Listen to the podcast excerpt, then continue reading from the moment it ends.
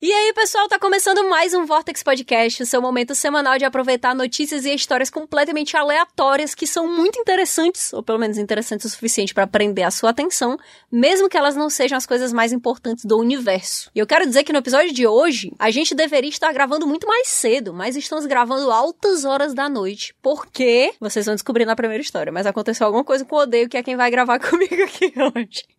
Mas tá tudo bem, tá tudo certo, atenção, tá? E é o seguinte, a gente, como vocês sabem, tem uma melhor amiga do Vortex que tá aqui desde o começo, a primeira empresa que acreditou na gente, que é a Alura, nossa patrocinadora. A maior escola online de tecnologia do Brasil, com várias formações para você escolher, mudar de carreira ou fazer um upgrade no seu currículo também. Mas o que vocês não sabem é que tá rolando a Black Friday com o maior desconto do ano na Alura, mas é o maior desconto do ano mesmo. São 30% de desconto para você fazer a sua matrícula e aproveitar tudo que a Alura tem para te oferecer. Então, eu, se fosse você, não perderia essa oportunidade, porque esse desconto eu pessoalmente nunca vi e ele só é válido até sexta, dia 24 de novembro, tá? 24 do 11. Anota aí porque tá muito perto, é a Black Friday mesmo. Então entra, corre, então acessa o link do Vortex que tá aqui na nossa descrição, mas tem que ser pelo nosso link, senão você não ajuda o Vortex. E aí seria muito legal, né? Se você pudesse aproveitar o desconto da Black Friday da Alura e ao mesmo tempo ajudar o Vortex Podcast. Então não deixe de usar o nosso link. Lembrando, ele tá na descrição desse episódio em todas as plataformas de podcast. É muito rapidinho, gente. Vai lá, clica ou então só copia e cola no navegador. De todos os jeitos funciona. Mas é isso. Em clima de Black Friday, vamos falar aqui de um equipamento já que o Odeio tá precisando substituir na casa dele.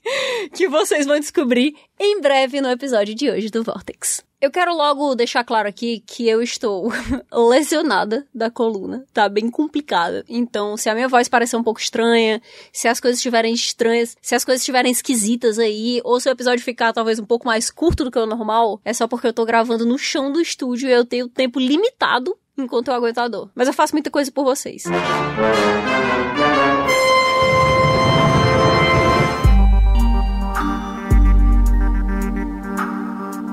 Eu chamei o Odeio pra gravar o Vortex, aí ele falou, beleza, vamos lá, tamo junto, 5 e meia, nós, não sei o que, não sei o que. 5 e 20 me chega uma mensagem. Eu vou ler a mensagem, peraí. Deixa eu pegar o celular aqui, porque a mensagem ela foi muito boa. Assim, agora ela é engraçada, né? No momento eu fiquei um pouco preocupada. Que é o seguinte. Ele chegou e falou assim. 17 h 21, mais especificamente, 9 minutos para começar a gravação. Má, tô trancado pelo lado de fora do apartamento. Aparentemente alguém ativou o modo não perturbe por dentro enquanto a minha família tava aqui. E agora não consigo abrir a porta porque só tem digital e só destrava por dentro. Não sei, não faço ideia do que fazer. Coitado. Caralho, eu fiquei desesperado, pô. Porque eu moro sozinho, né? Vou jogar aqui uma solução que, enfim, ah, é irreal, tá. mas é a solução dos meus sonhos. Aham. Se tu tivesse um guaxinim treinado Porra, a tua vida, ela teria sido completamente diferente hoje. um guaxinim, talvez não, mas um, tipo, um camalhão, uma lagartixa, funcionaria, pô. Não, pô, porque o guaxinim, ele pega nas coisas e ele entra por janela, pô, ele faz acontecer. Mas o problema é o, como é que funciona. Aqui no prédio, são três apartamentos por andar, né? E os apartamentos das pontas do andar não tem outra entrada que não a porta de entrada mesmo. Geralmente tem prédio que tem a entrada entrada da porta da cozinha, né? Sim, Ou então sim. tem algumas janelas, só que as janelas são todas pro lado da rua. Que é autônomo. E é Ixi. é décimo andar. Então, assim. Mas se o Guaxinim soubesse escalar. Aí, aí, God. Porra. Isso é um ponto importante, porque rolou essa discussão com quem me salvou. Vamos já chegar nele, em breve.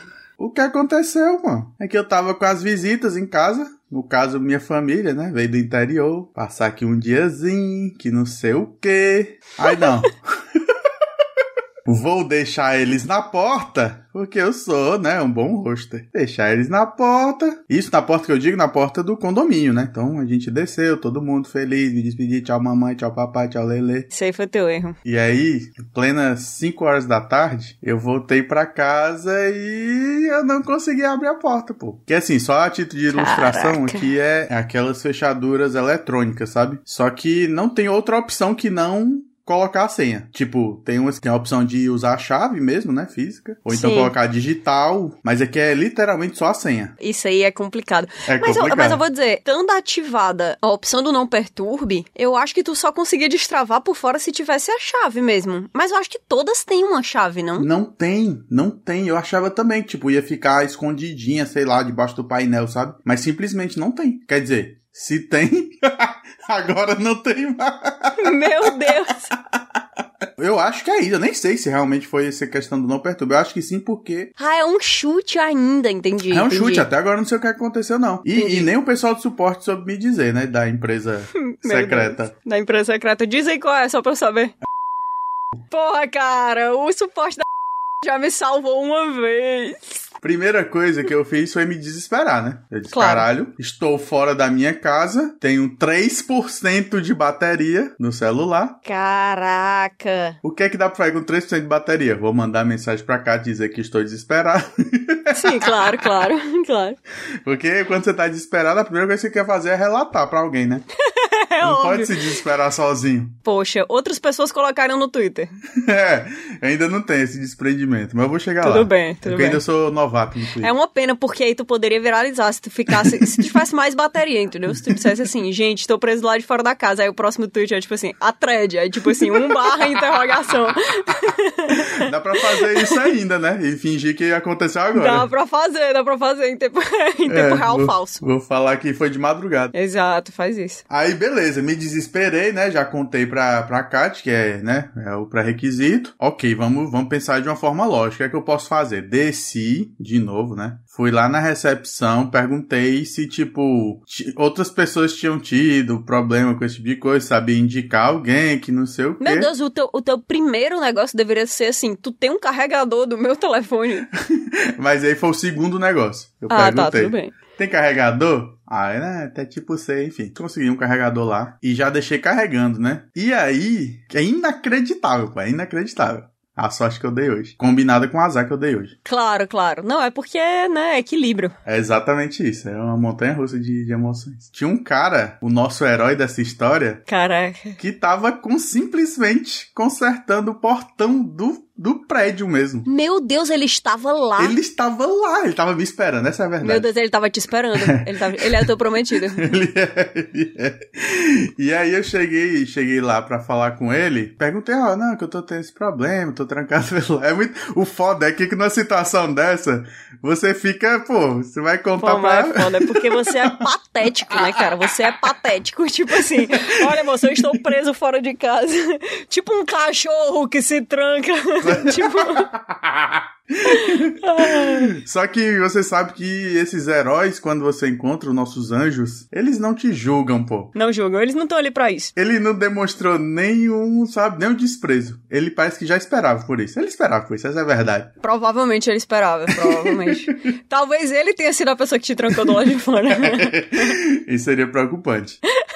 Foi inclusive ele que me passou o contato do suporte, né? E aí a primeira tentativa ele disse, ó, esse é o número, tu liga. Se eles resolverem, beleza. Se não, tu volta aqui. Eu, caralho, cara, É isso aí. cara sabe o que ele tá fazendo, pô. Que isso? Pô, cara, eu vou te dizer, quando você tá desesperado, ter uma pessoa que, mesmo que ela não saiba nada, mesmo que ela seja completamente incapaz de te dar qualquer tipo de auxílio, se ela fala com a voz sem tremer, ela já te ajudou. Exatamente. É impressionante. Tipo assim, tu volta aqui. Aí se tu voltasse lá e dissesse assim, cara, vamos pesar aqui no Google o que, é que a gente vai fazer. Não importa, entendeu? Tu respirou aliviado por um momento e isso vale. Exatamente. Na, a gente, quando tá desesperado, é um balãozinho flutuando, né? E aí essa pessoa vem e prende a gente num, numa árvore. Nossa, cara, isso foi, isso foi muito lindo. foi muito lindo, caralho. Ele me prendeu na, na mãozinha Ele dele. segurou tua cordinha. Entendi, Que eu entendi. tava perdidaço. Eu, Meu Deus, cara, onde eu vou dormir hoje? Eu já tava assim, já tá. Não, vai dar nada certo. Eu não vou ter bateria pra comunicar ninguém. Mano, tu devia ligar pra gente, vir dormir aqui, que eu colocava um colchonete no chão do estúdio.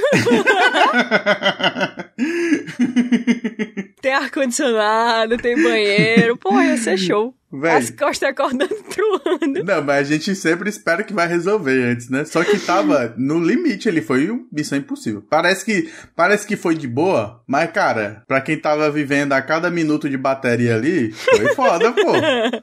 Não, pô, não parece que é de boa, não. Porque o negócio não é só a bateria. É a sensação de que o pior pode acontecer. Uhum. O pior, cara, uma das piores coisas é que você sabe que essa história ela vai vir a público. É uma das coisas que mais dói.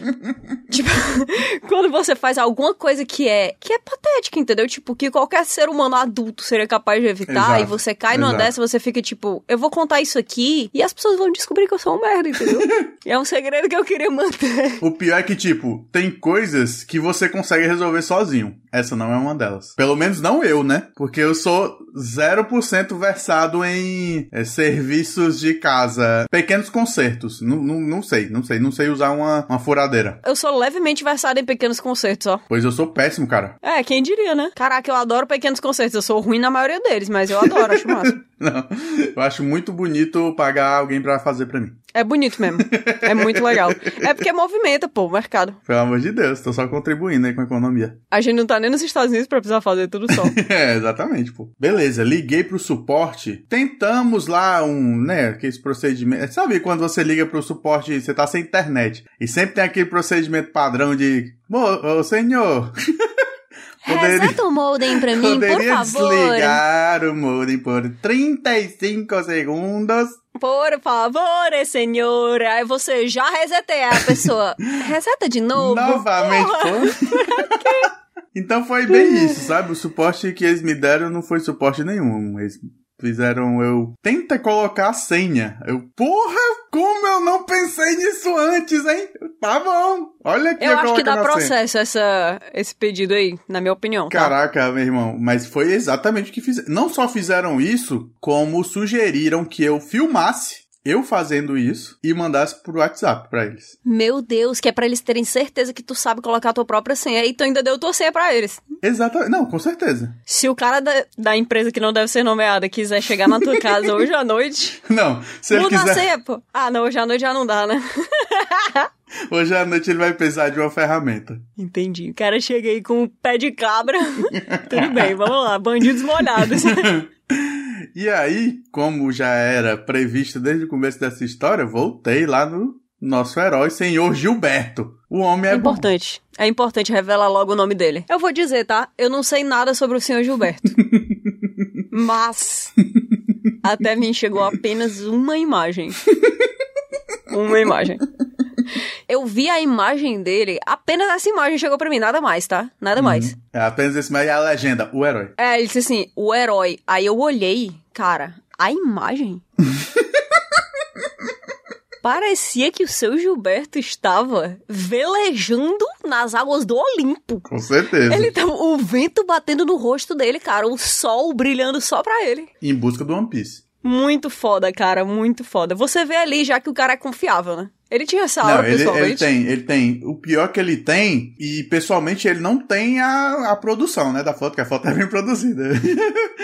pessoalmente ele é meio PP de, de altura e caxinga de uma perna. Meio Pepe. Meu Deus, eu amo o seu Gilberto. Vamos achar o pix dele. Cara, aí seu Gilberto disse que no suporte o pessoal deu também a opção de, já que nada funcionou e nada significa tentar sua própria senha, oh, oh, oh. então eles deram a opção de você ligar uma pilha 9 volts Sim. nas entradinhas da É, fechadura. que, se que na verdade é tipo uma bateria, né? É, é tipo você dar um... É. Sendo que o problema nunca foi bateria. Porque todos os botões funcionavam, tinha luzinha, tinha o som. Não tinha como ser bateria se tu tava conseguindo digitar tua senha, isso é loucura. Tem um vídeo aí, a gente vai colocar o vídeo. Tá colocar ótimo. o vídeo de exemplo, eu filmei. Eu filmei porque, né? Eu tive que mandar pro suporte. Eu fi... Justo, justo. Olha, gente, a minha senha. a outra opção era a bateria, e aí seu Gilberto, claro que tinha uma bateria de 9 volts. Meu Deus, cara, como pode o MacGyver? a pilha de 9 volts não é a pilha, não é uma pilha palito, se liga? Não, é não, é uma É bateria aquela, mesmo. é, é, aquela pilhona quadrada, se liga. A última vez que eu vi isso foi num carrinho de controle remoto quando eu tinha 10 anos. o boneco do fofão. Ninguém tem essa porra, só o seu Gilberto. Eu não sei se o boneco do fofão tinha pilha, eu chutei. O Black Fofão tinha outras coisas. Sim, exato. Uma faca. um adago, um punhal e o satanás. Um punhal. Não, mas se a gente fala nas lendas urbanas. Aí, claro que ele tinha. E ele subiu pra me ajudar. Não, vai dar certo, vai dar certo. E eu, cara, não vai, cara. Nunca quis. Qual, qual é a chance de eu plugar uma pilha num, no negócio e ele funcionar? Zero. Mas seu Gilberto nunca perdeu a coragem Caramba, que coisa linda, cara. e o porra. otimismo, pô. Ele é o rei do otimismo. Seu Gilberto subiu com sua maletinha, caxingando de uma perna. Oh, cara, ele é perfeito. Cara, sabe quando você tá assistindo anime e tem um, um- um vilão que ele parece ser fraco, mas você sabe que ele é forte justamente porque ele se coloca numa posição de, de, de fragidez? Sim, sim, sim. É tipo o Rock Lee com aquele corte de cabelo patético dele. Você sabe, cara, você sabe que ele tem o repertório. Mas eu não acreditei muito, né? Assim, de tipo, cara, essa pilha. É uma pilha, né? Sei lá, na minha cabeça as coisas têm que encaixar. Eu sou. Eu, como, entendi, entendi. como não resolvo porra nenhuma e não tem uma porta USB ali, não, isso aqui não vai funcionar, né? Se tivesse uma porta USB, Se tivesse uma porta USB. Aí o caralho, é isso aqui dá, vai vai ter um jeito. Eu não sei como, mas vai ter um jeito. Tem uma porta aí, pô. Meu Deus, cara, a porta USB ela não resolve nem a própria porta USB. Mas sei lá. Aí tentamos, né? Quer dizer, ele tentou e eu. Que a gente era uma dupla, né? Ele ia Claro. tentando e eu colocava a lanterninha, porque já tava anoitecendo. Colocava a lanterninha pra dar suporte a seu Gilberto. oh, cara, que coisa linda. E aí acabou que não funcionou, rapaz.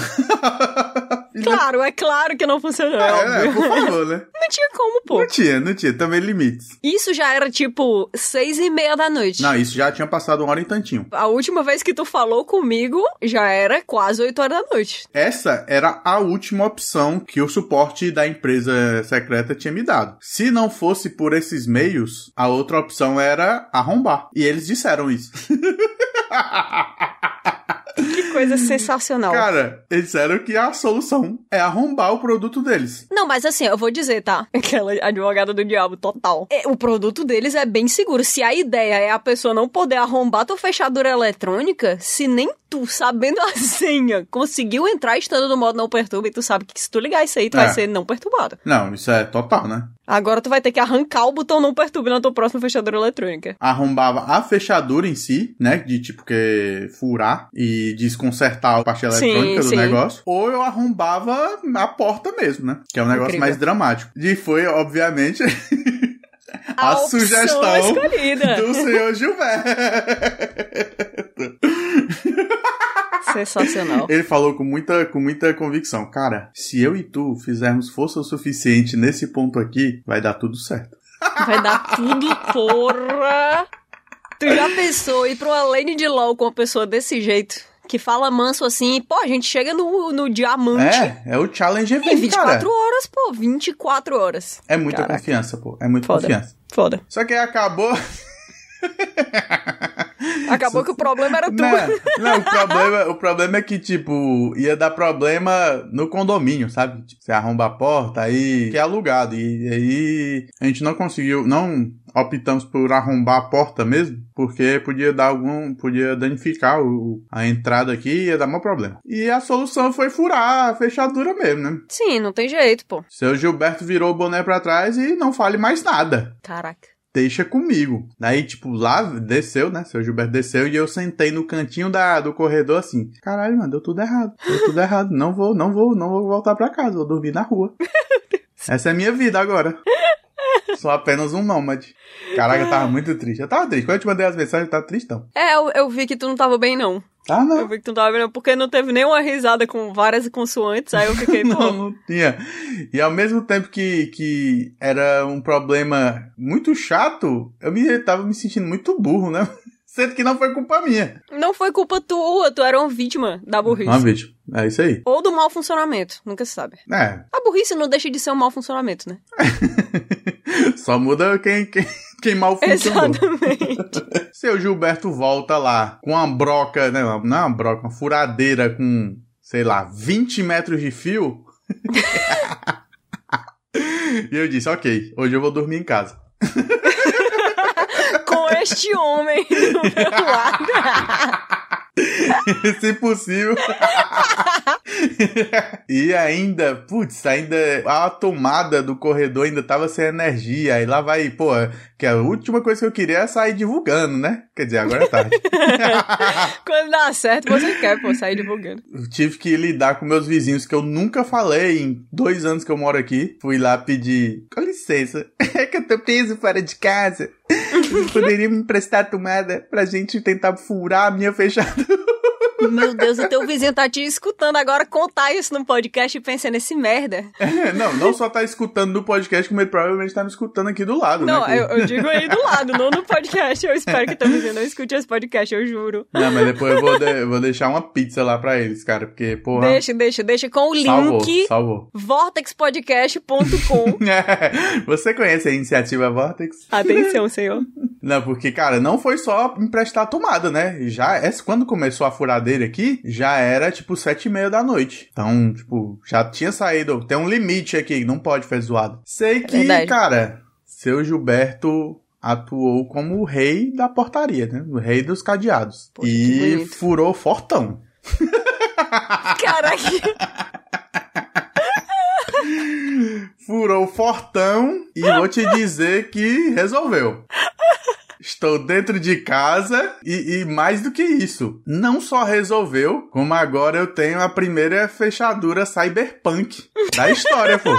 Ele fez de um jeito que eu consigo trancar e destrancar minha própria fechadura. Eletrônica por dentro. Não, não só por dentro, mas eu posso sair de casa e trancar minha fechadura eletrônica morta Como? com a chave de fenda, cara. Caraca! Simplesmente, vocês vão me ver agora em todo canto carregando a chave de fenda no bolso. Mas tu não consegue abrir ela com a chave consigo, de fenda, né? Consigo, consigo. É funcional. Então é melhor a gente, então é melhor a gente não divulgar esse vídeo. Não, meu, Porque essa chave de fenda, não apenas mais é de fenda, mas agora é a tua chave. Ela é a minha chave. Inclusive já tá enrolada no. Não, e a chave de fenda ele me deu, né? De brinde, né? Pelo serviço. Que coisa incrível, cara. Esse ele cara é um pai, brinde. tá? É um ele, pai. Não, total. Porque ele, ele saiu do scheduler dele. no scheduler. Porra, thank you, daddy. e resolveu meu problema e me deu um brinde, pô. Tá maluco. Obrigado, seu Gilberto. Uma chave de fenda de brinde é muito forte, tá? É fortão, Uma chave é fortão. de fenda é caro, pô, é difícil É achar. E tipo- você, mais do que isso, tá? Chaves de fenda são coisas que as pessoas elas têm apego emocional. Aham. Porque uma vez que você passa muita coisa pela, tipo, por muita coisa com a sua chave de fenda, você meio que só sabe contar com ela, sabe? Tipo, aqui tem uma caixa de ferramenta enorme. Aí tem, tipo, umas quatro chave estrela, tipo, chave Philips, né? Uhum. Acho que é chama Philips a estrela. Enfim, chave estrela. E aí, tem várias. Eu só uso uma que eu trouxe lá da casa da mamãe. É isso aí, pô. Todas as outras, pra mim, que já inventaram, são ruins. Todas. Tem aquelas tecnológicas zona que não sei o que que tem imã Não se compara com a que eu roubei descaradamente do meu pai. Então, seu Gilberto passou o bastão pra mim, né? Que no caso é a chave de fenda, gente. Pera aí.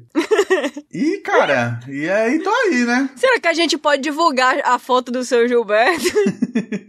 Cara, se a gente divulgar cobrindo o rosto, já dá pra ver que o cara é um herói. tu pode também mandar uma mensagem pra ele dizendo assim, seu Gilberto, tu libera teus direitos de imagem por 60 centavos, né? Tudo que a gente tem pra te pagar. Eu quero dar o meu parecer sobre fechaduras eletrônicas. Eu amo minha fechadura eletrônica. Eu amo, eu amo esta fechadura eletrônica. Ela é tudo pra mim. Tudo, tudo. Pra começo de história, eu coloquei ela. que Eu vou fazer uma propaganda do nada, né?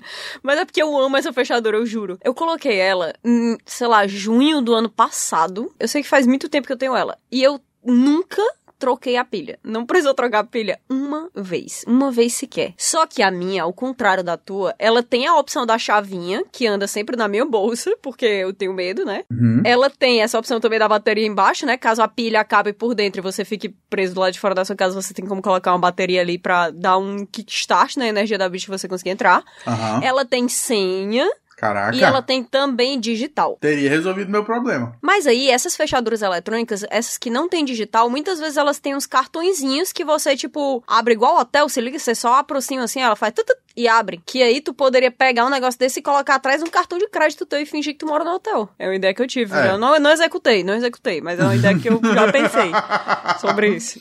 Vou pegar um cartão com a cara do Jimin, do BTS.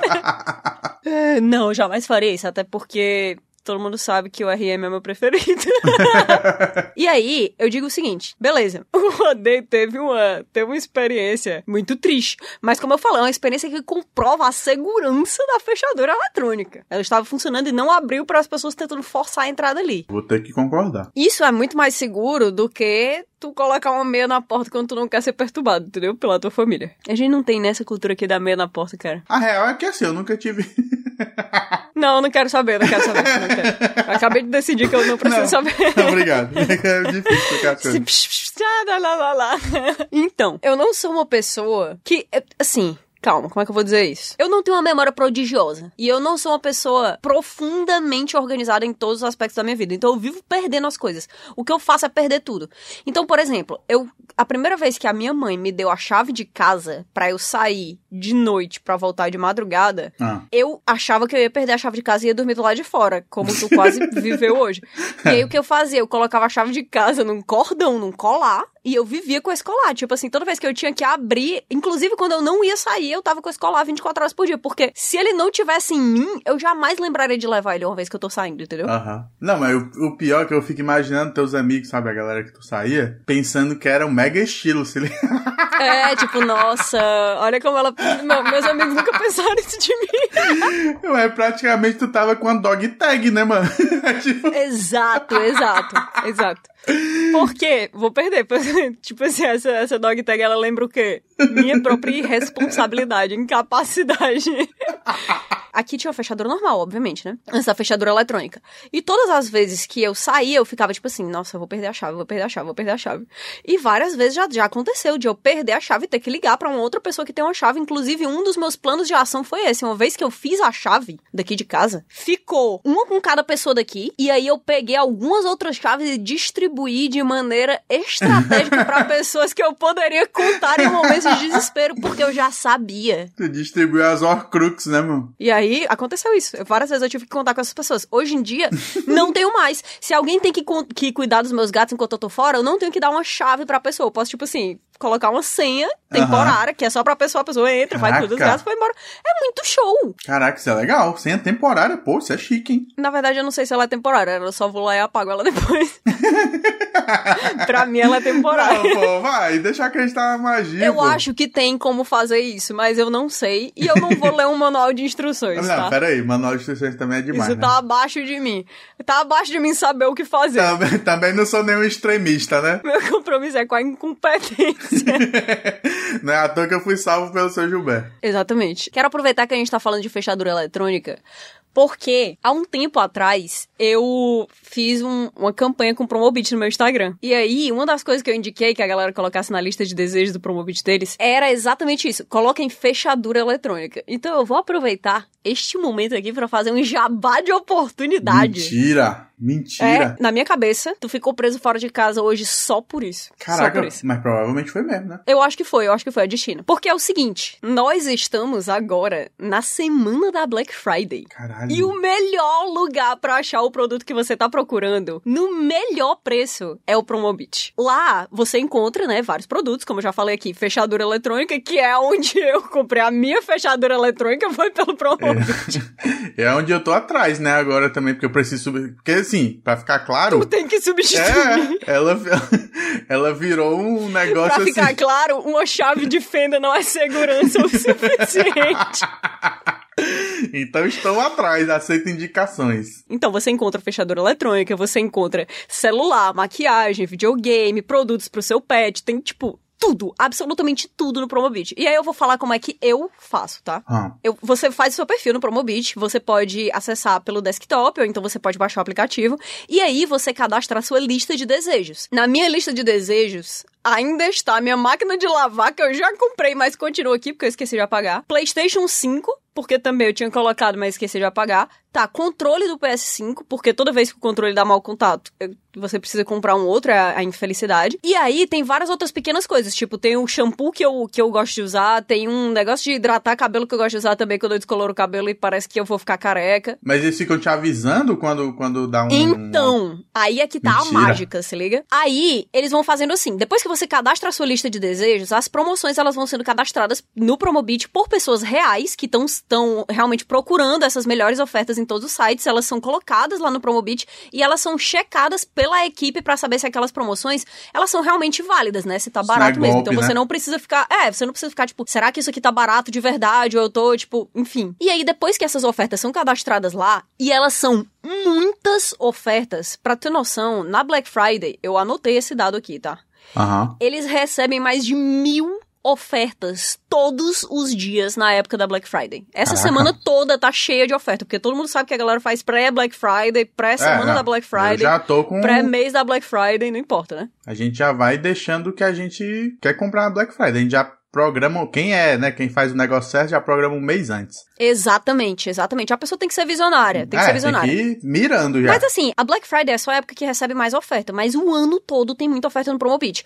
Aí, o que acontece é que eu tô aqui, na minha vida, colocando pomada de cânfora na minha coluna, Nossa, doendo, bichinha, mano. E recebo uma notificação dizendo assim, a fechadura eletrônica que você estava procurando entrou em promoção. Meu Deus, cara, como eu amo ser preguiçosa e ter tudo chegando até mim da melhor maneira. Eu amo fazer isso, eu amo, eu amo.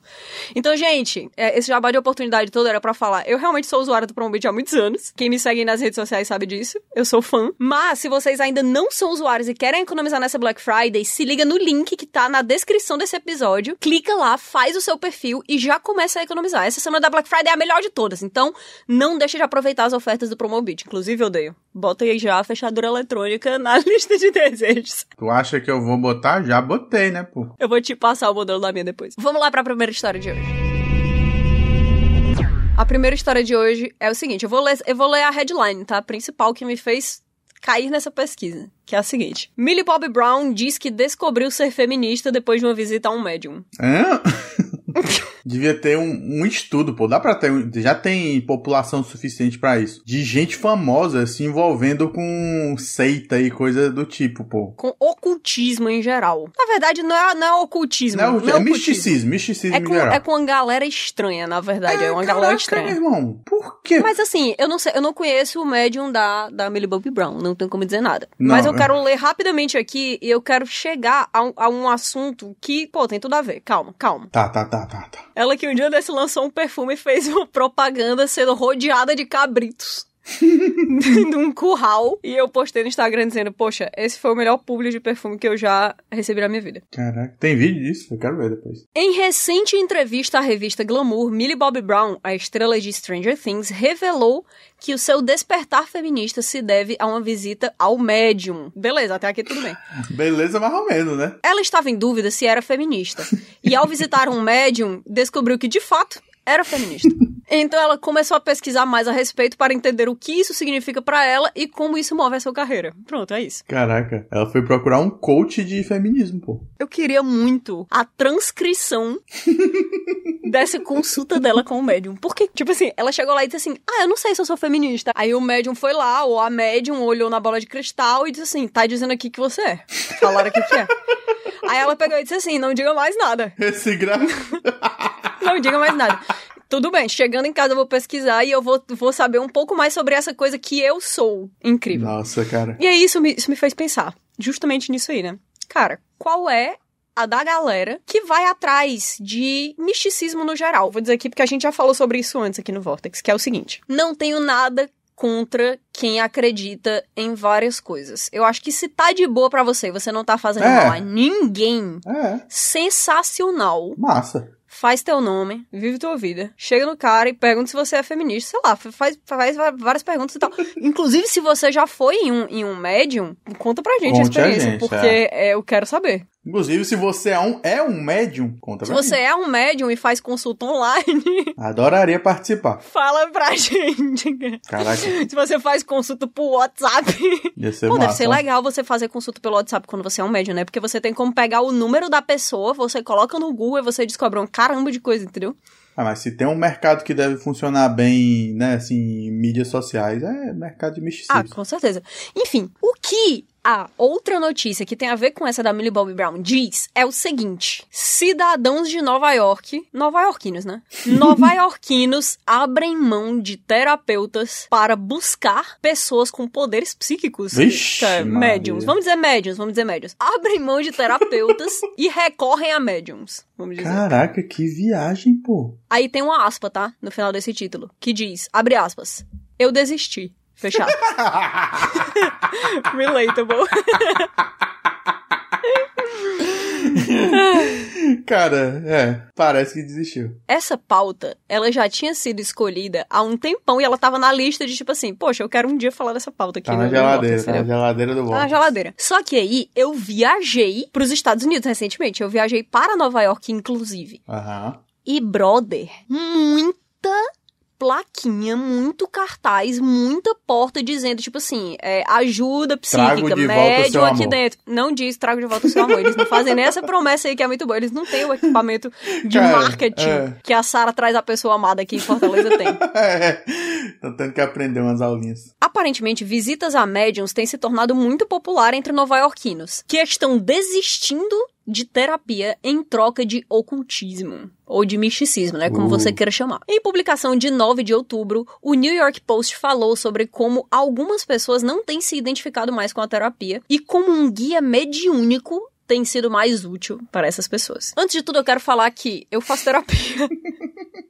E eu particularmente acho muito massa, sabe? Uma dessas pessoas é Aria Damore, de 35 anos, artista e modelo vivendo em Jersey City, que estava insatisfeita com a terapia que já fazia por mais de 30 anos, Me... tendo começado aos 5 anos de idade quando seus pais se separaram. Então, ela decidiu buscar a orientação de um curador intuitivo que praticava tarô e astrologia. Abre aspas. Eu meio que desisti da terapia depois de um tempo, porque eu não acho que é um útil. tempo, né? Parece que foi Depois tipo de um tempo, 30 anos. quatro meses tentando. É, Acho que não funcionou. 30 eu acho que não fazendo. Pra mim não funcionou. Sendo que ela, essa, ela nunca vai saber. Gente, é- olha, eu quero dizer que é muito difícil manter a calma no geral. Terapeutas não têm pressa em resolver os seus problemas. É algo que se alonga demais. É um processo muito longo, diz Damore.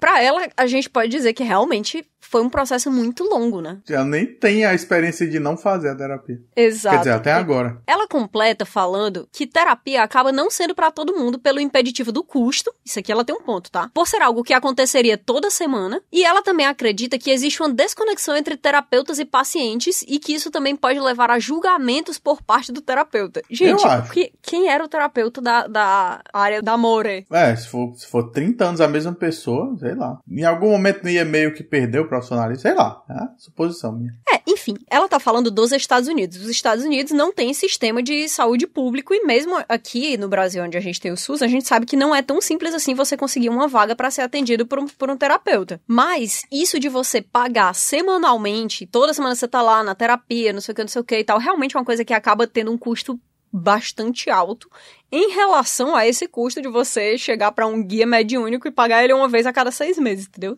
Passa o Pix e pronto. A experiência de Damore vem de muita frustração por consultar vários terapeutas, é, não é só um, desde Ah, os é. cinco anos e não achar alguém que encaixasse com ela. Algo que aconteceu quando ela visitou o médium e ela encontrou. Abre aspas, sua própria bússola interna. Ela admite que encontrou vários terapeutas bons, mas que algo sempre estava faltando, pois eles não davam pra ela, abre aspas, a mobilidade de coração e espírito para seguir em frente. Nossa. Eu não conheço todos os tipos de terapia, eu não sei como é que todas as terapias funcionam e eu definitivamente não sei quais foram os terapeutas que ela procurou. Mas eu sei que muitas escolas de terapia, o psicólogo, ela tecnicamente é uma pessoa que não pode chegar pra você e dizer assim: "Eu acho que você tem que fazer coisa tal". E às vezes as pessoas elas procuram muito É. uma coisa assim, entendeu? As pessoas elas às vezes elas realmente precisam de um guia, de alguém pra pra tomar decisões por elas, É. ao invés de, de fazer elas descobrirem as decisões sozinhas, né? É, eu, eu sinto que tem gente que precisa que tenha um adulto tomando decisões por ela. Alguém que vai ser a pessoa que vai decidir por ela. Caraca, eu queria muito um adulto tomando decisões por mim. tu falou e chegou, me coçou todinha aqui. Mãe, se você estiver ouvindo, aquela. Não é você.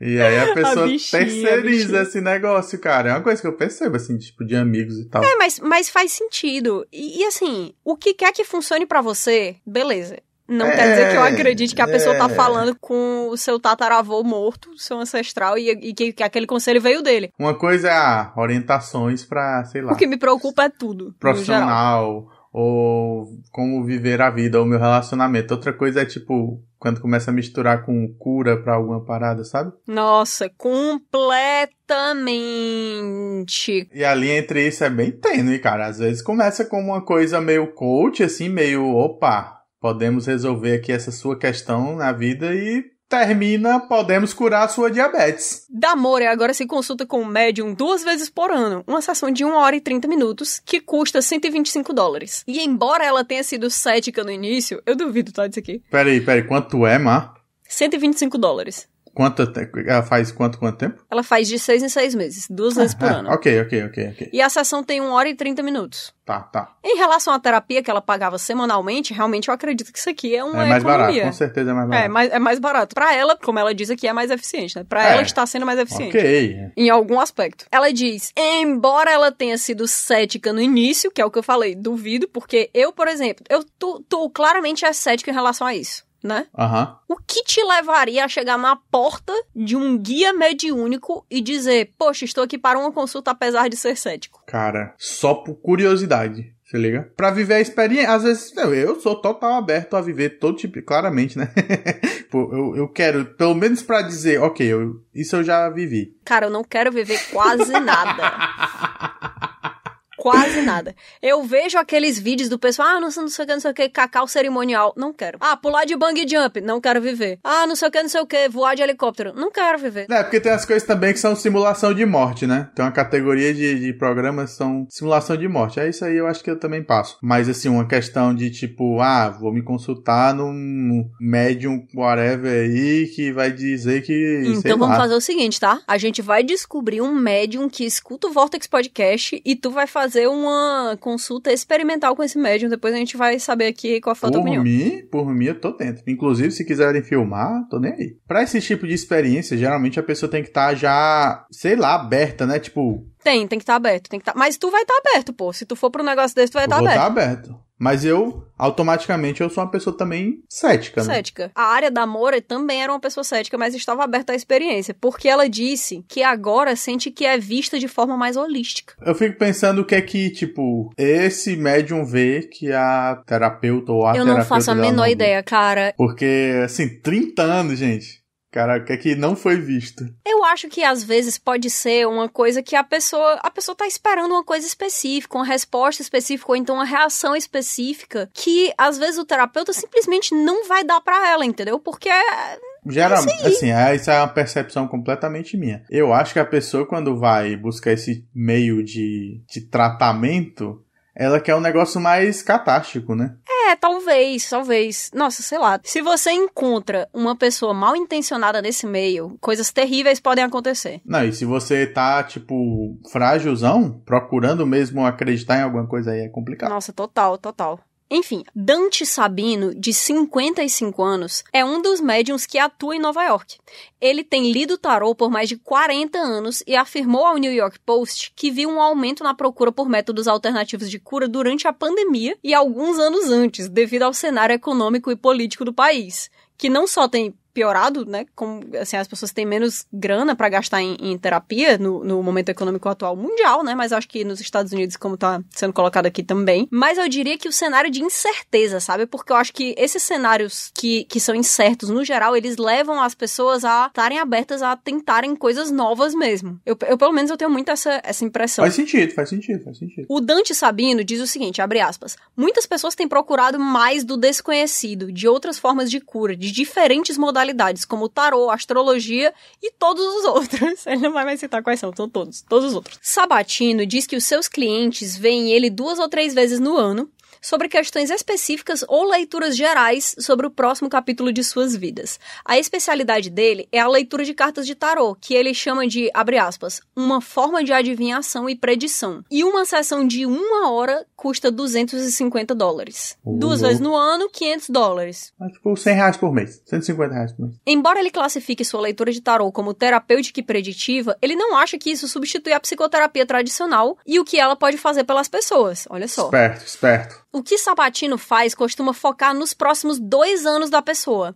enquanto terapeutas costumam ajudá-las a curar-se do passado. Abre Hum. aspas. Eu ajudei muitos clientes a explorar o potencial de entrar na terapia e recuperação ou algum outro tipo de ajuda psicológica, se eu vejo que isso é o que é necessário.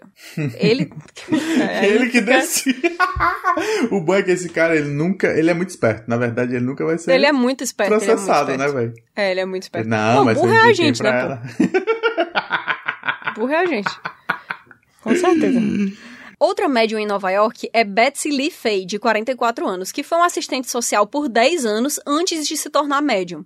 Ela deixou o seu emprego porque os seus dons psíquicos estavam afetando o seu trabalho e a deixando à beira de um burnout. Caralho. Agora ela é médium, coach e fundadora do Trust Yourself Intuition School. Nossa Escola para Senhora. ajudar os outros a dominarem os seus dons intuitivos. Olha aí, você que tá à beira de um burnout e quer saber se tem poderes psíquicos ou mediúnicos.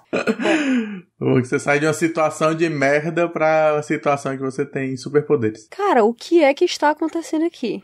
Ela foi nomeada uma das melhores médiums de Nova York em 2022. Que lixo, que Oscar é esse? Caraca! Academy Awards. Vem aí, por favor, tu que tem acesso ao teclado. Tá aqui, ó. Best Psychic Readings in New York. Pera aí. Hum. Tem uma- Caraca, é pra votar. É pra votar ainda. O prêmio de 2023 não fechou. Mas eu vou dizer, tá? Essa galera que trabalha com, com misticismo no geral, eles têm uma leitura das pessoas Inacreditável. absurda. Às vezes a pessoa olha no seu olho e diz assim: É. Nossa, você é muito inseguro, né? Não que precise do Sherlock Holmes pra chegar pra mim e dizer que eu tenho uma hérnia na lombar e insegurança no geral, né? Tem uma galera aí na internet que faz esses negócios. E assim, eles reportam isso, eles, eles publicam isso e você vê que claramente eles estão dando uma analisada em como você se comporta, né? Você vê que não é Sim, uma coisa sim, sim. É uma parada de tipo a sua movimentação corporal. Sim, o lance do corpo fala, né? tipo, a sua postura, o jeito que você olha pra pessoa e tal. É. E tem gente que tem um, os sentidos mais apurados pra isso. Tem né? gente que tem a intuição muito Não, alta na muito, ficha. Muito. Então, tipo, quem sabe trabalhar com isso, com esses atributos e tem más intenções, cara. E tem carisma, né? Porque essa Não, galera é óbvio. muito Mas carismática. geralmente essa galera já É, é, carismática porque elas sabem como elas têm que agir pra ser uma pessoa carismática. Não é à Verdade. toa que boa parte dessa galera se vende não só como um conselheiro espiritual. Bom, e aí continua falando da Betsy LeFay e diz o seguinte: no caso de LeFay, ela tem clientes que veem ela no lugar da terapia e clientes que fazem ambos. Ela também recomenda que alguns clientes procurem psicanalistas quando é o caso. Você vê que essa galera tá muito esquiva, né? Tipo assim, tem até clientes que fazem. É, eles não querem ser a pessoa que vai aconselhar 100% e aí quando dá merda, depois ser preso. se liga? Processo, né? É. Não, mas acho que não tem como você processar uma pessoa porque ela fez uma leitura do seu futuro e você acreditou, Depende, cara. né? Não, uma leitura do futuro, ok, mas quando vira outras coisas, quando você toma decisões que Sim, são sim, sim. claramente ruins pra sua saúde e pro seu bem-estar, Ah, com certeza, absoluta sim. Inclusive, por favor, jamais deixem isso chegar a esse ponto. Isso aqui é a Betsy LeFay falando. Eu não tenho vergonha de sugerir terapia se a minha intuição ou lógica ou conhecimento clínico sugere que isso é o melhor, ela diz. LeFay era um assistente social para famílias de vítimas de homicídio e era conselheira em casos de violência doméstica. Cara, isso aqui é um dos trabalhos mais pesados com certeza. emocionalmente que uma pessoa pode ter. Essa mulher tá à beira de um burnout, não muito precisa ela ter poderes mediúnicos. Ela deixou seu emprego em 2011 e diz que, abre aspas, ficava com trauma por conta de todo o trauma de seus clientes durante 10 anos. Claro, claro, como a gente já estabeleceu aqui. Bem, suas habilidades acabavam pesando dentro dela porque ela nem podia usá-la em seus casos, já que uma assistente social barra terapeuta só pode usar informações clínicas. Mas ela é grata por nunca ter usado as habilidades nos casos de homicídio. Ela só ficava frustrada por não poder usar informações que recebia intuitivamente. Aí a próxima frase ela é muito forte, tá? Tá pronto? Vai. Hoje em dia ela consegue falar com os mortos de forma precisa. Ponto final. Cara, é difícil, pô. É foda levar a sério. A hora de Lefei custa 497 dólares. Aqui ela podia ter arredondado pra 500 É, pra facilitar não, a conta, Mas né? ela manja de marketing, né, mano? Mas ela indica que as pessoas não devem ver médiums em um intervalo menor que seis meses. Gostei disso aqui, tá? Gostei.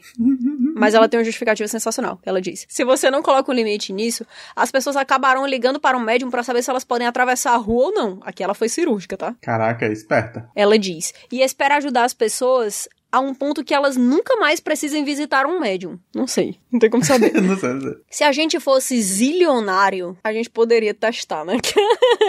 Contigo. é 497 dólares em Paracuru Tu é doido, é, mano? Tu é doido? Não, não existe isso não. Eu vou dizer, ela tem toda razão, porque senão a galera liga dizendo assim, eu briguei com meu namorado, o que que a minha tatara, tatara, tataravó pensa? Ou então, tipo, o que que a Hebe Camargo acha disso? Porra, é um conselho que eu acho muito foda, cara.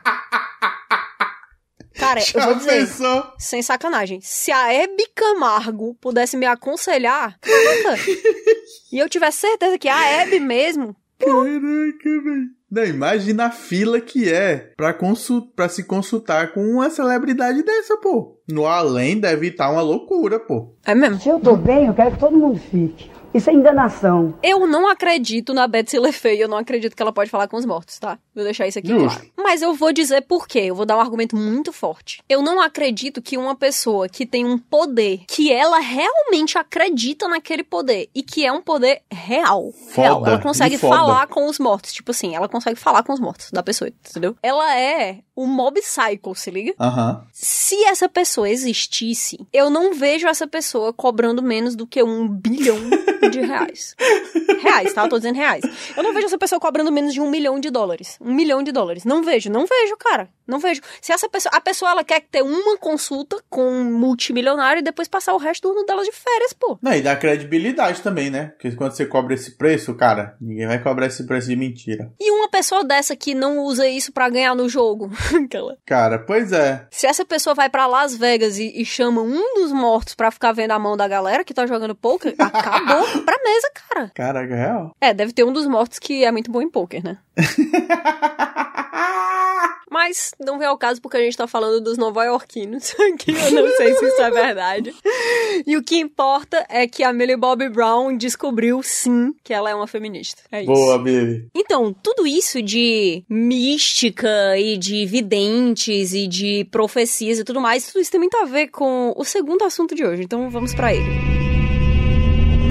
Ok, é o seguinte: existe um conceito chamado profecia autorrealizável. Tu já ouviu falar nisso? Já. Eu não sei. Excelente. assim, tecnic- é, tecnicamente o que é, mas eu sei o que objetivamente é. Eu vou ler de uma fonte extremamente confiável, científica, eu diria, É o que eu esperava. que é wikipedia.com.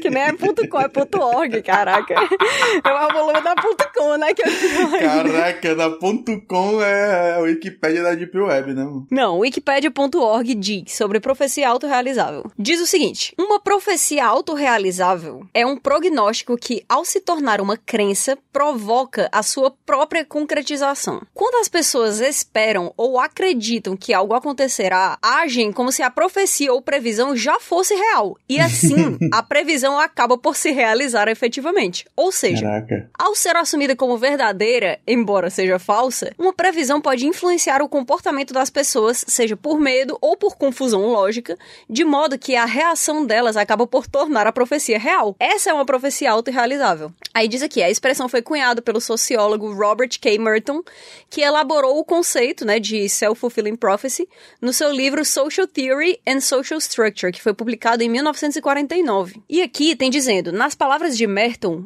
abre aspas, que eu falei Merton, mas é Merton, né? Na verdade é é Merton, mas vamos chamar ele de Merton. Merton é tão melhor. Merton. Nas palavras de Merton ou Merton, abre aspas. A profecia autorrealizável é, no início, uma definição falsa da situação que suscita um novo comportamento e assim faz com que a concepção originalmente falsa se torne verdadeira. Ou seja, eu vou explicar, tá? É tipo quando você tá na rua, e aí, cara, aí cada um tem o seu tipo de humor, né? Claro. Eu? tô preocupada, inclusive, com o que vem por aí. Eu tenho um fraco, que eu sei que eu tô errado por achar isso engraçado.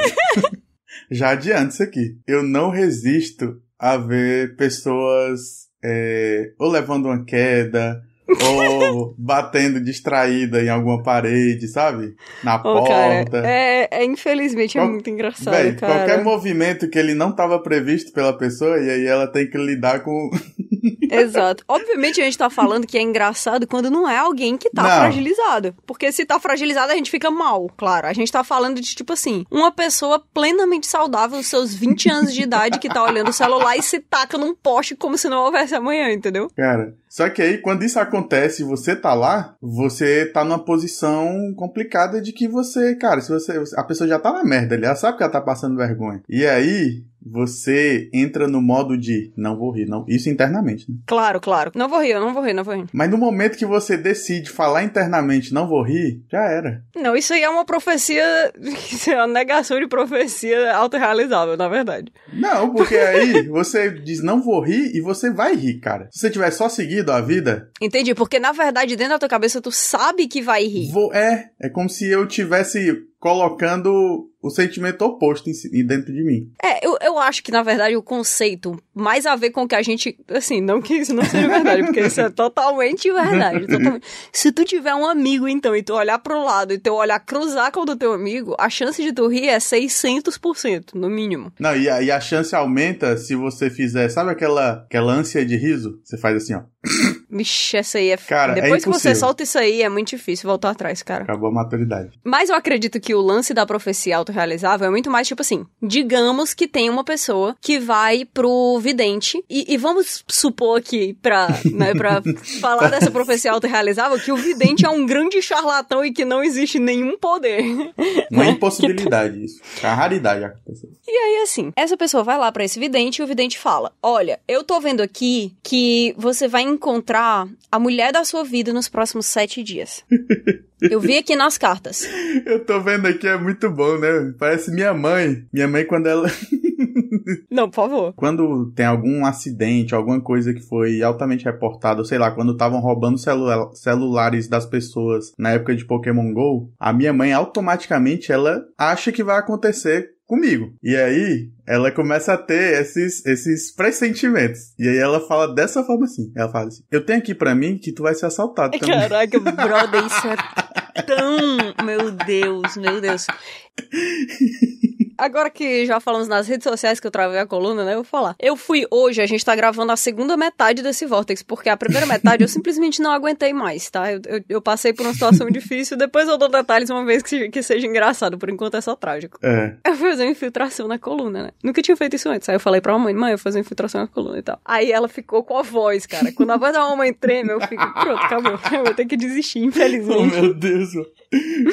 Aí ela, mas é porque isso não tem nenhum risco, não? Aí eu já penso assim, cara, se tem um risco, a mamãe acabou de jogar para o universo que eu serei esse percentual, se liga? É foda, é É foda. desse jeito, pô. É desse jeito. Elas fazem isso, eu não sei, cara. É, mas uma- isso aí é místico, é mística de mãe, é mística de mãe. Mas então, aí você vai na- no místico e aí ele fala pra você, ah, você vai encontrar a mulher da sua vida em sete dias. E aí você tava recluso, jogando LOL o dia inteiro, fazendo nada, não sei o que, tudo mais. Uhum, Acabou. uhum. Só que nesses sete dias, como você pensa que aquela informação falsa de que você vai encontrar a mulher da sua vida nos próximos sete dias é verdadeira, você pensa, meu Deus, será que eu vou conhecer a mulher da minha vida na padaria? Será que eu vou conhecer ela na balada? Será que, na verdade, é a prima do fulano de tal que tá vindo visitar a gente aqui? E aí você faz, Hum. sem saber, certos esforços que vão levar você a, Uhum. a mudar a sua rotina, de modo que aquela profecia se torna autorrealizável, porque você vai mudar a maneira como você age, supondo que aquilo é uma verdade, Você vai se colocar nas, nas situações que poderia acontecer aquilo de fato. Exatamente. Então é muito mais fácil que ela vire realidade que nos próximos sete dias. Tipo, se, se você acredita que a mulher da sua vida vai aparecer, se alguém que você acha ok te dá bola, você vai com tudo, pô. Você vai com tudo, porque você pensa, essa é a mulher da minha vida. Se ela tá me dando bola, é ela. Entendeu? Caraca, pode crer. Faz Então sentido. isso é a profecia autorrealizável. E tem muito a ver com o que a gente tava conversando antes, quando a gente tava falando de, né, de leitura de futuro, e de médiums e de guia espiritual. E também quando eu, quando eu falei do lance da terapia, que não adianta de nada a pessoa não, não tá afim, se liga? Porque eu falei exatamente isso. Tipo, se a pessoa não tá na vibe de levar aquilo ali como se fosse uma coisa muito séria e de agir em cima daquilo ali, às vezes pra ela é muito mais útil alguém que dê um, um gatilho pra uma profecia autorrealizável realizável. Aham. Às vezes é muito mais útil que, tipo, eu chegue em um cartomante que vai ler as cartas pra mim e aí ele vai falar: olha, você vai começar o seu próprio podcast. Que é uma Aham. coisa que, tipo, se tu me Caraca. falasse há dois anos atrás, eu ia dizer, tá maluco, tá maluco. Nunca na minha vida. Nunca na minha vida. Não, jamais. Se liga? Ao doido ao doido. Mas se ele dissesse assim, você vai começar. Aí eu, às vezes, é mais útil pra mim, porque eu vou ficar tipo, meu Deus, eu vou começar um podcast. Do que, que vai ser meu podcast? Aí tu Quem vai começa. gravar meu podcast comigo? E aí, e aí você começa, cara, o processo de criar seu podcast. Caraca! E é, isso aí faz sentido com o que a gente tinha falado de das pessoas estarem procurando mais esse tipo de aconselhamento do que terapia, porque eu acho que a pessoa já relaciona a terapia com a vivência do psicólogo, né, do terapeuta. Então, quando ele, quando você pega a parte subjetiva da vida dele e julga isso, se funciona pra você, se encaixa com a sua, com seus relatos e com as suas experiências, talvez você desconsidere aquela opinião, entendeu? E quando chega um cara que ele é um mágico, É o mágico, pô, é o mágico. O mágico de que ele vê o futuro e diz, isso vai acontecer? Assim, se você não tá equipado emocionalmente pra lidar com isso, Eu, e, pô, eu acho que tudo depende do dia, né, cara? Se É você tá aí. num dia de fragilidade, pô. é isso aí. É, é exatamente, eu tava falando hoje mais cedo com o nosso editor, o Joel, que falou que, que tava comentando sobre algumas. sobre uma leitura de cartas que ele fez pro grupo de RPG dele e as coisas aconteceram e viraram realidade. Hum, Aí muito eu massa. falei, cara, é profecia autorrealizável. Aí Ah. depois eu parei e disse assim, ou não, né? Aí ele falou, ou não, ou o livro é mágico mesmo. Eu falei, exatamente. Não dá pra saber, né? É muito mais legal acreditar na magia, pô. É muito mais legal, mas infelizmente eu sou incapaz de acreditar. eu procuro dentro de mim a capacidade de acreditar. Em algum momento ela, ela se perdeu, cara. Ela se perdeu, eu não sei ser feliz. Não é isso. Mas isso aí tem a ver com o que eu ia falar, que é... Eu estava rodando nas interwebs e eu percebi uma, uma tendência já há algum tempo, tá? Hum. Essa tendência é que pessoas que consomem muita ficção, principalmente porque, por exemplo, eu tô em vários meios de produção de conteúdo de pessoas que falam de ficção em livros, né? Livros de ficção no geral, principalmente ficção fantástica. Tá. E começou, eu não sei exatamente quando, a surgir uma história de energia de personagem principal. Tu já ouviu falar nisso? Como é? É o seguinte, é, em inglês eles chamam de main character energy, né? Explicando para as pessoas que não sabem o que é o lance da energia. A energia não é uma energia em si, é a vibe, entendeu? É tipo É a aura da pessoa. é a aura da pessoa. Supondo que, que existe emana. vibe, aura e energia, aquela, né? E que elas emanam. Eu não tô falando nem de uma coisa mística. Eu tô falando da impressão que a pessoa passa pra você. Sim, sim. sim. Caraca, teve um dia, meu Deus. Meu Deus. Esse dia foi um dos dias que eu mais ri na minha vida. Na minha vida. E tadinho, foi sem querer, entendeu? Mas o meu pai me mandou mensagens no WhatsApp um dia dizendo assim: Oi, filha, o que é vibe? Vibração do quê? Eu fiquei, cara, como isso pode ter chegado ao papai? Eu não sei, eu não sei. E como eu vou responder isso? Eu não sei também. Mas o que eu falei pra ele foi exatamente isso. Pai, essa é a impressão que a pessoa passa pra você ou que uma situação passa pra você. Então, nessa história que eu tô falando, é assim, energia de personagem principal é o que é um personagem principal de um livro. A história é sobre ele, as coisas incríveis ou, ou estranhas acontecem com ele. Geralmente é o escolhido. Geralmente ele é o escolhido e ele é, muitas vezes, a gente tá falando de ficção fantástica, principalmente do- do- dos clássicos de ficção fantástica, né? Aham. Ele, ele, assim, existe muitas vezes uma profecia. Ele é protegido pelo manto do protagonismo. Olha só. As pessoas começaram a criar essa ideia de tipo assim: nossa, eu quero ter energia de personagem principal. Eu quero ter main character energy. Ah, E isso começou a surgir um monte de vídeos de um, de um monte de, de. de todo tipo de pessoa falando assim: ah, como que você consegue ter energia de personagem principal? E assim, uma coisa que eu acho que a gente pode ser claro aqui é que toda história ela só tem um protagonista, né? E eu acho que a gente pode dizer que cada um de nós é protagonista da própria história, porque a gente é protagonista da nossa própria vida, independente dela ser uma ficção fantástica, um drama. na vida real só tem primeira pessoa, por enquanto. Exato. Então, quando cria essa coisa de, tipo, um grupo de, de pessoas onde todo mundo quer ter energia de personagem principal, eu, pelo menos, consigo ver nisso uma oportunidade pra, pra galera se tornar um saco, se liga? Como dizer isso de outra maneira, né? Um bando de pau no cu. mas, mas assim, nem sempre, nem sempre. Não, porque não. a personagem principal, ela pode ser realmente insuportável. Faz sentido, faz Ou a personagem principal pode ser uma pessoa que. Scott Pilgrim. É, pode ser o Scott Pilgrim. O Scott Pilgrim é um saco, não conta, calma. Não, mas um saco eu entendi, tipo, de ser ah, chatão. Ah, às vezes E o pode Scott ser. Pilgrim, ele é só desinteressante. Ele é todo errado, ele é todo errado. Coitado, todo errado. Em, em seis ou sete aspectos. Não quer dizer que eu não goste dele. Ele é Não, interessante. adoro. Mas o fato é que as pessoas começaram a criar essa ideia de, tipo assim, como é que eu, que eu faço acontecer essa energia de personagem principal? Será que se eu usar roupas que eu acho que se destacam mais na multidão, eu vou ter essa energia de personagem principal? Será que se eu escutar músicas que me, me coloquem, que me tragam essa sensação de que, tipo, aquela história é sobre mim, eu vou ter mais essa energia de personagem principal? E muitas vezes é falado como uma coisa interna e não uma coisa pra ser é, aproveitada por outras pessoas, entendeu? Não é tipo, não é como se as pessoas de fora olhassem pra mim e pensassem, poxa, é protagonista. Aquela pessoa é o protagonista, entendeu? Não é isso. Não é isso. É muitas vezes o jeito como você se enxerga. E isso é um pouco próximo do conceito de profecia autorrealizável, porque tem várias pessoas que dizem: Nossa, eu comecei a agir como o personagem principal e de repente, tipo, a minha vida ficou muito mais interessante, né? As pessoas começaram a falar dessa energia de personagem principal e se tornou logo depois a síndrome do personagem principal. que não é uma síndrome, tá? Não é uma síndrome de Não. verdade. Mas as Por pessoas enquanto. começaram a falar assim, por enquanto. Nunca se sabe, né, pô? O artigo Síndrome de personagem principal tem uma reputação negativa, mas você pode usar o poder dela para o bem. Vamos aos escritos. Por uma perspectiva psicológica, a síndrome de personagem principal é uma forma intencional que a pessoa pensa sobre si mesma como sendo o protagonista da sua vida, vendo isso através das lentes de uma narrativa, como um filme ou série de TV. Explica a psicóloga clínica Ramani Durvasula. Devia PhD. colocar o Google Tradutor pra sempre ler os nomes. Ramani Durvasula. Professora emérita de psicologia da Universidade Estadual da Califórnia e autora do livro Você Não Sabe Quem Eu Sou?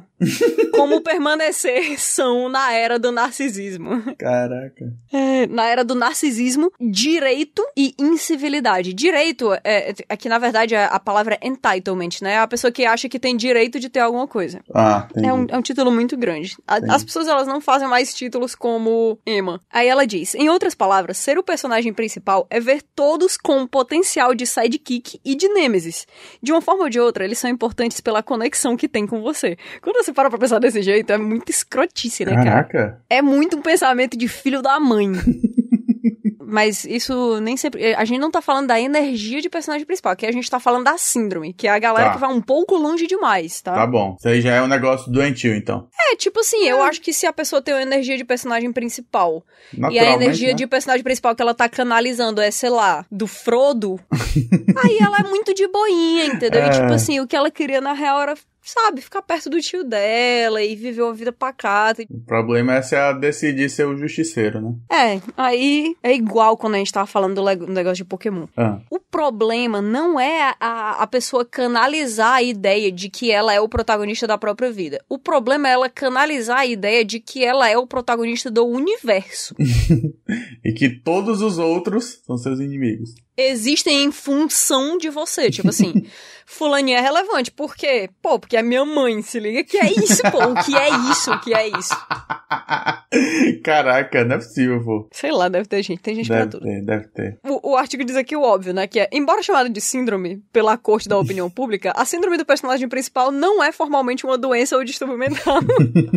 não há diagnóstico além do você vai saber quando vê. Isso aqui é real, tá? Quando a Caraca. gente vê, a gente sabe. Isso aí, seu Gilberto. Geralmente, isso toma forma de uma pessoa celebrando o aniversário do seu amigo e postando uma foto em que a própria pessoa está mais bonita que o aniversariante, por exemplo. Ou então postando um vídeo em formato de selfie enquanto a pessoa assiste a um show. ah, mas isso aí é um negócio muito comum, que é o react, né? Existe uma diferença entre você achar que é o personagem principal do show e você estar postando o seu react. É. É, não sei. É, é que aí que foram situações diferentes. Tipo, Você postando uma coisa do show, é, vai- cara, é esquisito quando você posta você se filmando, dublando a música que tem uma pessoa oficialmente cantando lá, sabe? Você só faz a boquinha e fica encarando o celular. Eu acho meio esquisito isso, né? Só faz a boquinha. Mas esse aqui do aniversário, de você postar um, uma foto no aniversário do amigo seu que você tá bonito e o aniversariante tá feio, é, isso aqui dá cadeia, tá? perfeitamente a, a, a, que deixou a pessoa piscando, sabe? E você tá pleno. Aí diz assim: quais são as possíveis armadilhas da síndrome do personagem principal? Antes de você conseguir aproveitar a energia de personagem principal para o bem, é importante entender os riscos que você deve evitar. Ixi. Quando a pessoa está altamente focada nesse protagonismo, a empatia pode começar a sumir. Explica Durvasula. Em breve, eles começam a ver amigos e família como úteis apenas se eles contribuírem de alguma forma com a narrativa do protagonista. Cara, eu não consigo imaginar como pessoa é assim na vida real. Isso mas é peraí, mas, mas é um esforço objetivo para ser assim ou é uma coisa que você é e pronto? Narcisismo, que é um, que é de fato uma patologia que a pessoa precisa ser diagnosticada com aquilo ali, né? Existem pessoas que são narcisistas, existem pessoas que são sociopatas, existem pessoas que são psicopatas, isso aí a gente já sabe. Mas esse lance aqui do, da energia de personagem principal é tipo como se todos os dias eu acordasse de manhã e eu dissesse assim: Meu Deus, a vida, ela é sobre mim. E eu tô aqui para aproveitar a vida. Eu vou viver intensamente, só se vive uma vez, e quando eu digo que só se vive uma vez, só importa a minha vida uma vez que eu vivo. Então, o dinheiro dos meus pais é só pra mim, a energia e o tempo dos meus amigos. É para mim. Quem não fizer as coisas que eu quero do meu jeito vai, vai ser descartado. E, tipo assim, as pessoas se perdem totalmente do, na, na, lógica da humanidade, entendeu? Entendi, entendi. Que loucura. É que nem aquele meme que tá todo mundo no, no ônibus com a. Sabe aquela, o balãozinho, sabe, de pensamento? E estão uhum. todos pensando mal sabem eles. Sabe? Como se você tivesse. Exato! É o meme da festa, que é tipo assim: eles não sabem que ontem eu tirei um Pikachu no meu. no meu booster de Pokémon 3 de card game, entendeu?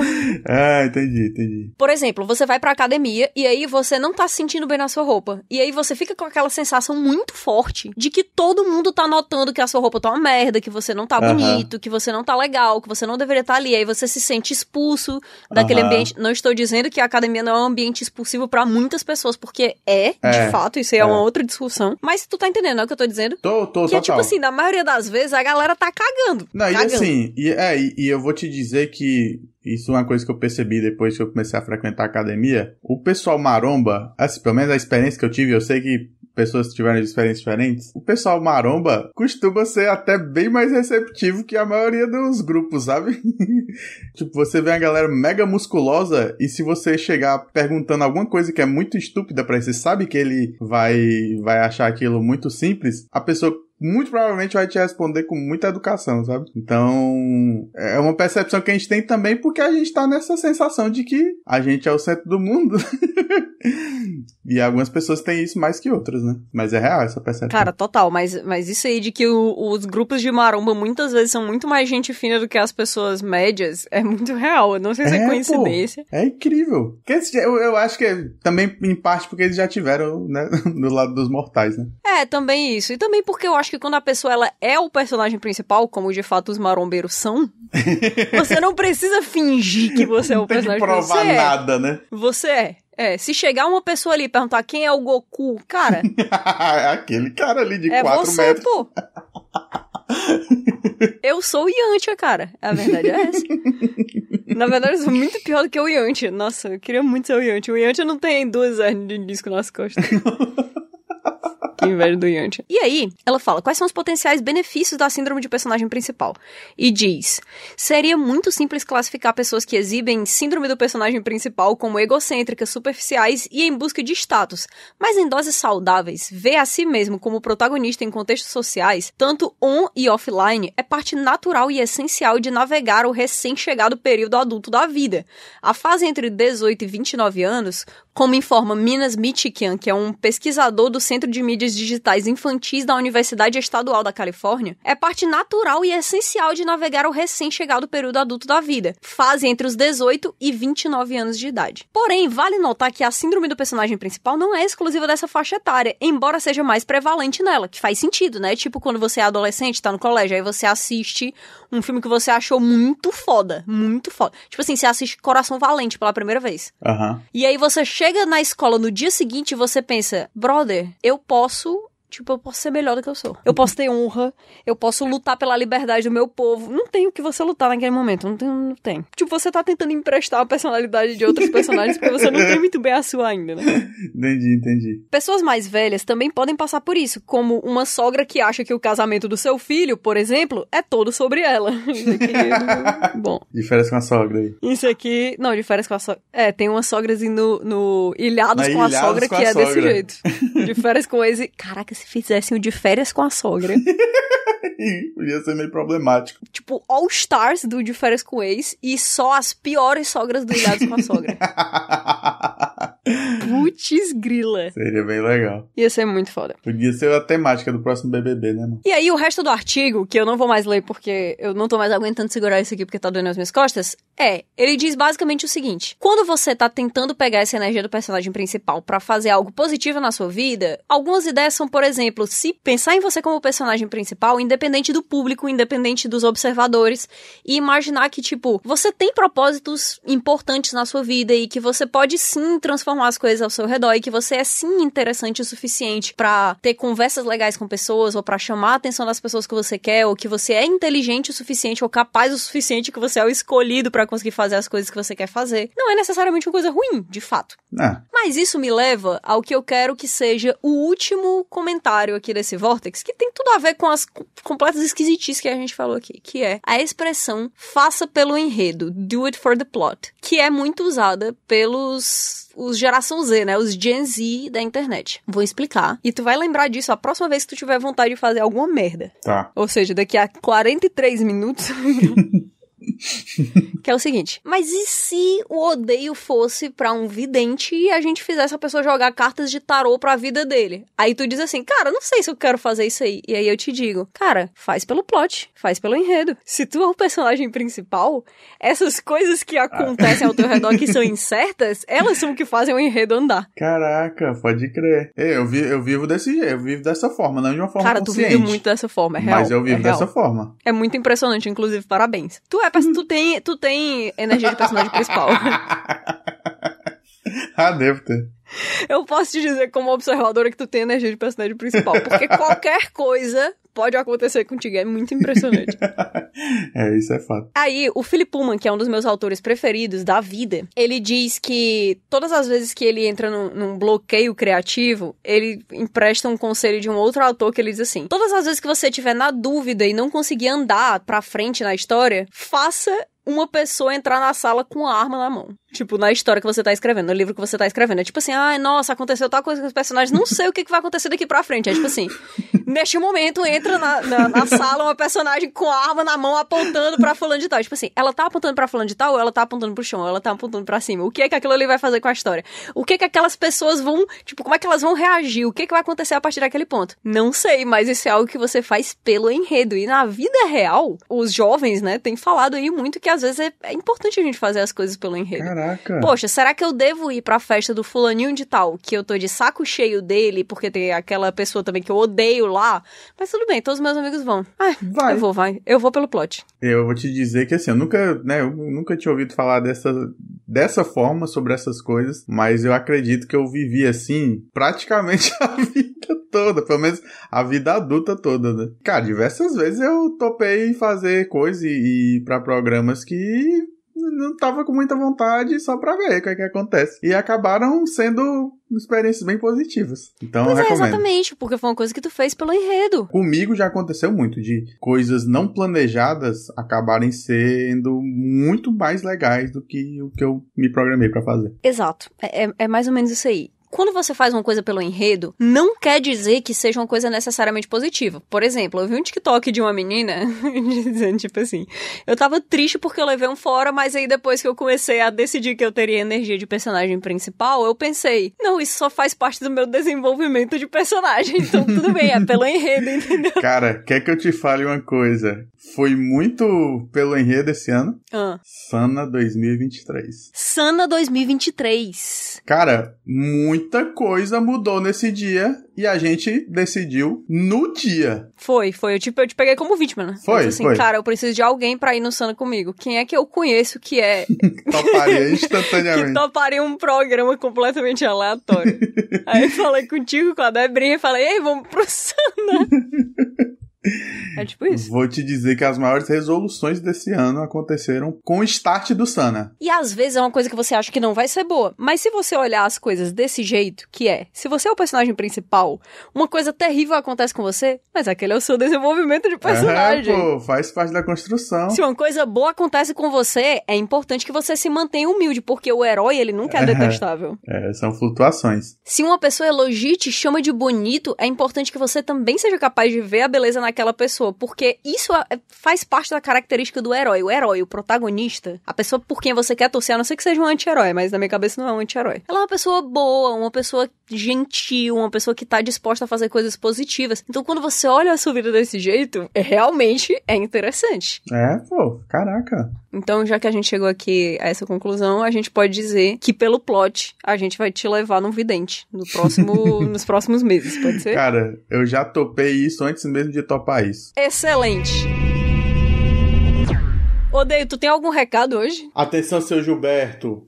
Obrigado, cara. Que coisa linda. que coisa linda. É, um abraço. Gente, um abraço. Um abraço. Gente, se vocês souberem onde o Odeio mora, por favor, não arrume a porta dele com Não, chave de favor. fenda. Não, arrombar já tá, né?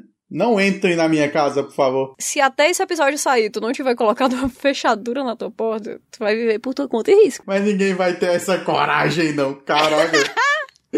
eu não dou 10 minutos. Tu já falou em outros episódios aqui que tu gosta de dormir pelado de blusa, né? É isso aí. As pessoas não teriam coragem. O que, que as pessoas vão achar? Uma pessoa chupando o dedo, pelado de blusa, ursinho pu. na cama. Vai ser o jeito eu encostar a panelinha, meu. É, por favor, encosta, encosta uma cadeira aí, pô. Encosta uma cadeira, não custa nada. Tá bom, tá bom, tá bom. Bom. Vocês também não, não vêm, não, viu? Não vem que não tem. A não ser que você seja a Hebe Camargo. Aí tudo bem. Aí, aí me avisa que eu me jogo pela janela. Não é possível, pô. Uma hora dessa a Hebe tem o que fazer, pô. São dez e meia da noite, cara. Já já vai começar o programa dela, né, pô? Ei, pô, se liga. Saudades, Hebe. Fala nas nossas redes sociais, arroba feedvortex, F-E-E-D-V-O-R-T-X.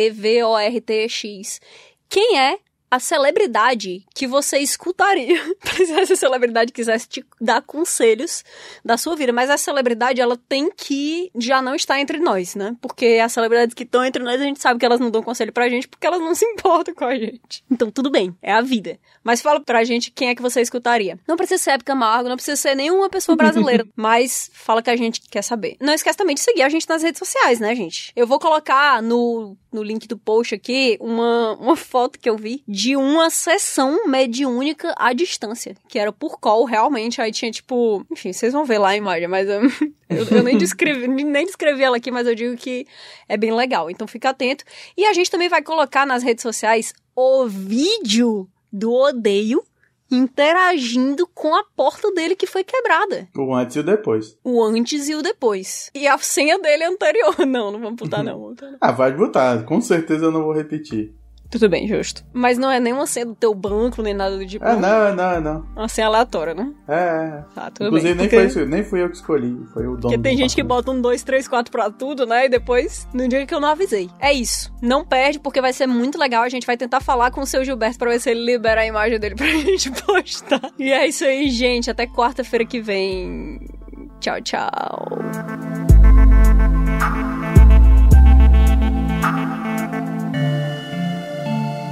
Parasol.